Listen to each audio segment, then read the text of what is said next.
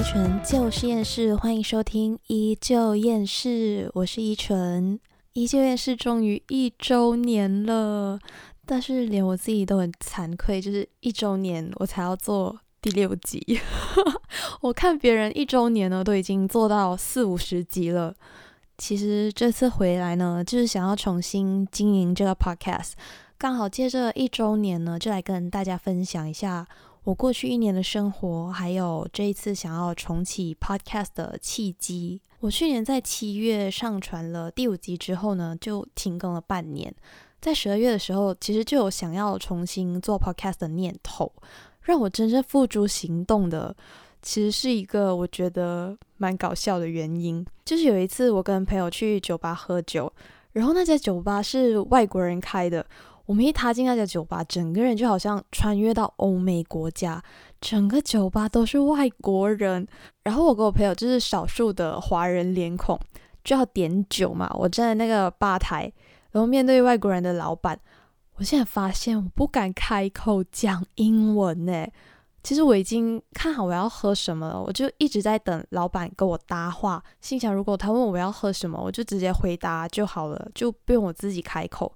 结果他真的放任我站在那边站着，一直自顾自的在那边调他的酒，走来走去，完全没有想要理我的意思。诶，我觉得我站在那边可能有十五分钟吧，但我真的觉得比一个世纪还要长，因为我内心一直在天人交战，一边就告诉我快点 order，可是一边又告诉我，诶，现在我不是很想开口讲话，诶，又不敢讲英文。后来呢，就是我朋友帮我点的，但是那天晚上我就一直在想这件事情，我竟然不敢讲英文了，让我感到真的是非常的冲击。我英文虽然没有到非常好啦，但自认还不错。就是以前大一、大二的时候，还会一直去参加学校的那种 spelling bee 啊、storytelling 比赛，然后学校的英语处就已经那些老师都已经知道我是谁。而且以前我是中学的时候是念马来校的，很多科目呢都是会用英文来学，所以英文还算是一个熟悉的语言。结果来台湾读书四年，我的英文因为太久没有用，越变越烂。然后这些事情呢，就是让我深刻意识到啊，我的英文现在已经退步到我都不敢开口讲了吗？我真的是吓到诶，因为以前呢，我也不是那种因为就是 broken English 我就不敢开口讲的人，就敢敢讲罢了啊。这真的是让我觉得有一种警报响起，我真的必须要去解决它了。那这里顺带一提，经过那次之后呢，我就逐渐的发现，我除了不敢讲英文，我也变得不想开口讲话。这个又是一个可怕的事情哦，因为我从小到大呢，觉得自己唯一有点用的地方，就是我稍微还能见人的口才，我就只剩这张嘴而已。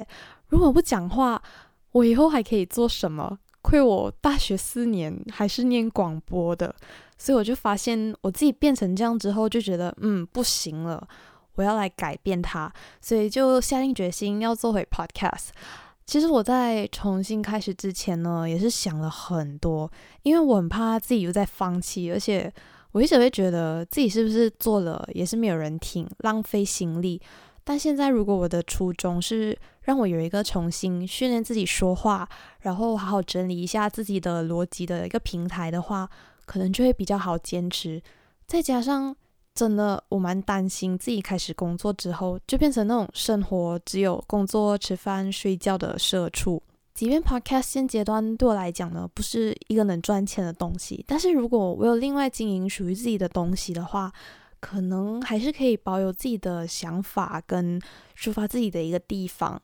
说实话呢，我现在就已经很没有热情了，但是我现在时隔半年坐在麦克风前讲话。我发现我还是蛮开心的，诶，就我自己也是很开心，我又找到了这种分享的快乐。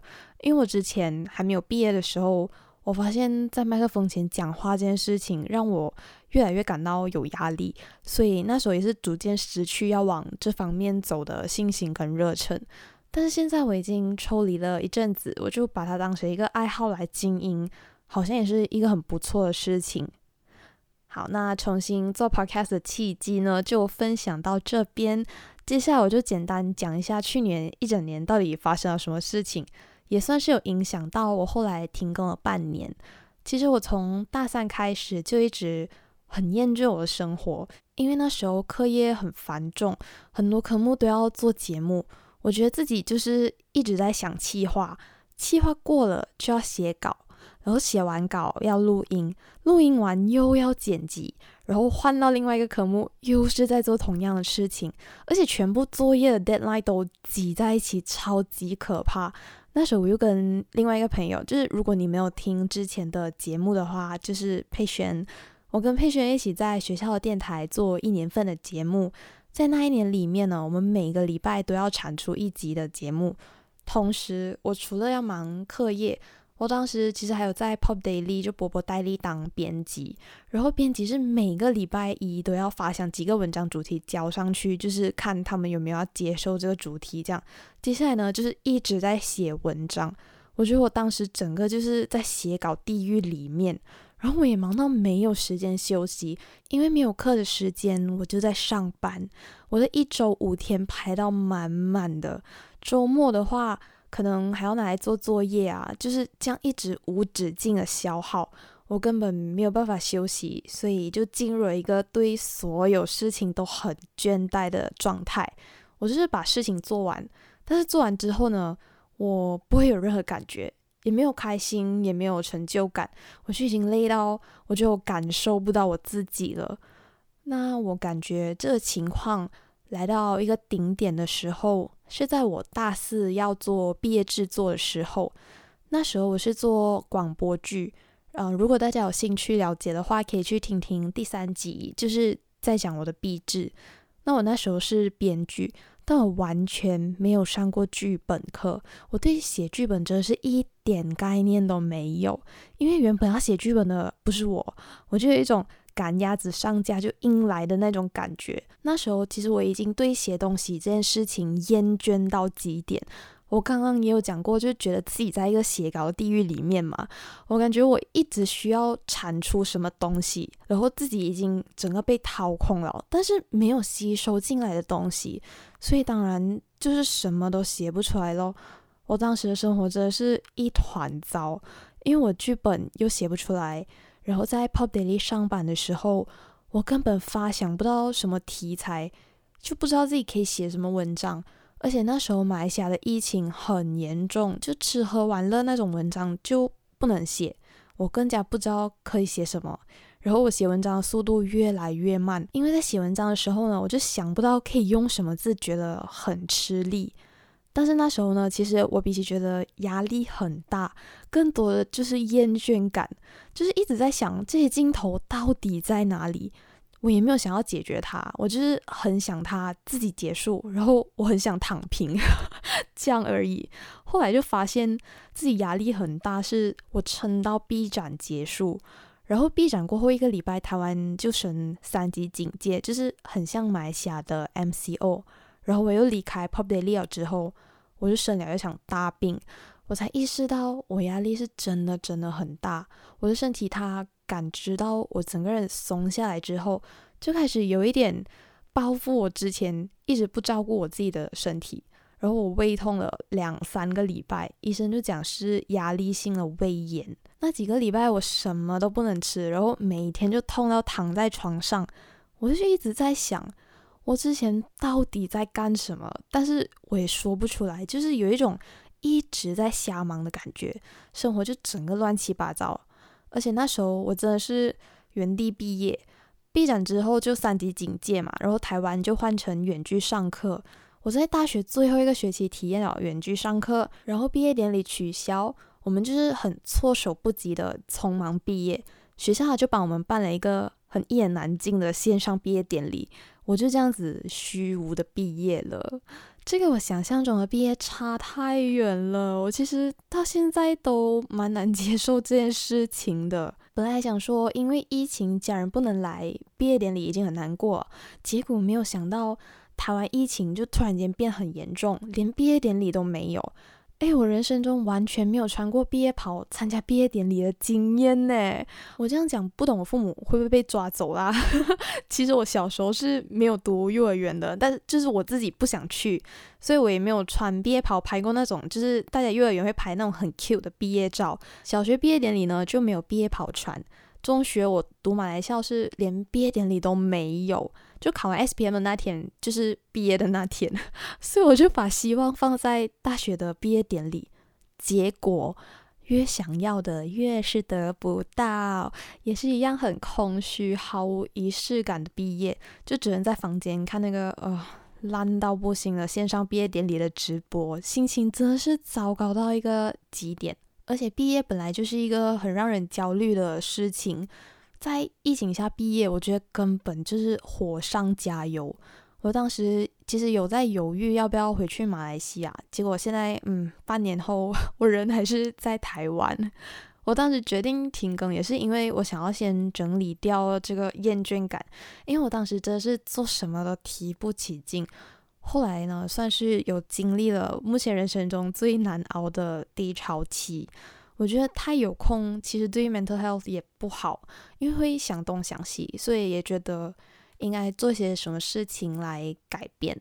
正式迈入二零二二年之后呢，其实我整个人 mindset 有改变了很多。新年新希望可能很老套，但我真的因为这样子就觉得，嗯，有变得神清气爽一点。反正新的一年，我就觉得哦，一切都 reset，就重新再来就好。虽然去年感觉嗯有一点一片空白，不知道自己做了什么，但是今年就不要让自己变成这样就好啦。接下来呢，就是我也会踏入一个新的环境，希望可以学到新的东西。我觉得可以不用在原地踏步的感觉，让我蛮期待的。希望不要受伤害。一周年，我看大家正常速度更新的 podcast 呢，都会录一个特辑，大肆庆祝之类的。但是我也只能说这些了，也不是说什么不好啦，就是通过去年半年，我生活就是整个大停摆，看着别人好像都在前进，然后只有我一个停在原地的感觉，是真的很不好。我想很多人应该都在网络上看过那篇“每个人都有自己的时区”那篇文章，就是说不要着急，因为每个人的人生都不一样，道理大家都懂，但是可不可以去实践，我觉得真的是因人而异的。像我的话，当时是不行的，就是我也一直很焦虑，为什么只有我不能再向前走？这个焦虑也帮不到我什么，只会让情况变得更糟。所以真的是只能靠自己去改变想法。情况无法改变的时候，就只能改变自己。我也不是说完全接受了，只是有在尝试慢慢走出来。我相信有这个经验之后，如果以后再经历这样的时期，我应该可以更成熟去面对它。好了，其实我想讲的是，如果你需要休息，就真的要休息，不管是心灵上还是身体上的劳累。如果你一直忽视它，一直过劳，之后可能需要加倍奉还。很简单的休息就可以解决的问题，到时候可能会变成你无法承担的后果。然后，如果已经在心中有自己的想法，就勇敢的去做。必要的时候，我觉得其实可以不要管身边的人跟你讲什么，好的建议就接受。可是如果是废话的话，我觉得那就左耳进右耳出，不要放在心底，也不要觉得自己走的比别人落后，走自己的路就对了。这是我要对自己讲，还有对需要听到这番话的听众讲的。希望我们今年呢都可以顺顺利利走得稳稳的。如果跌倒的话，也有勇气爬起来。那今天的节目就先到这边。嗯，希望我可以撑到两周年，到时应该可以做一些 special content 了吧？嗯，应该吧。谢谢你的收听，我们下次再见。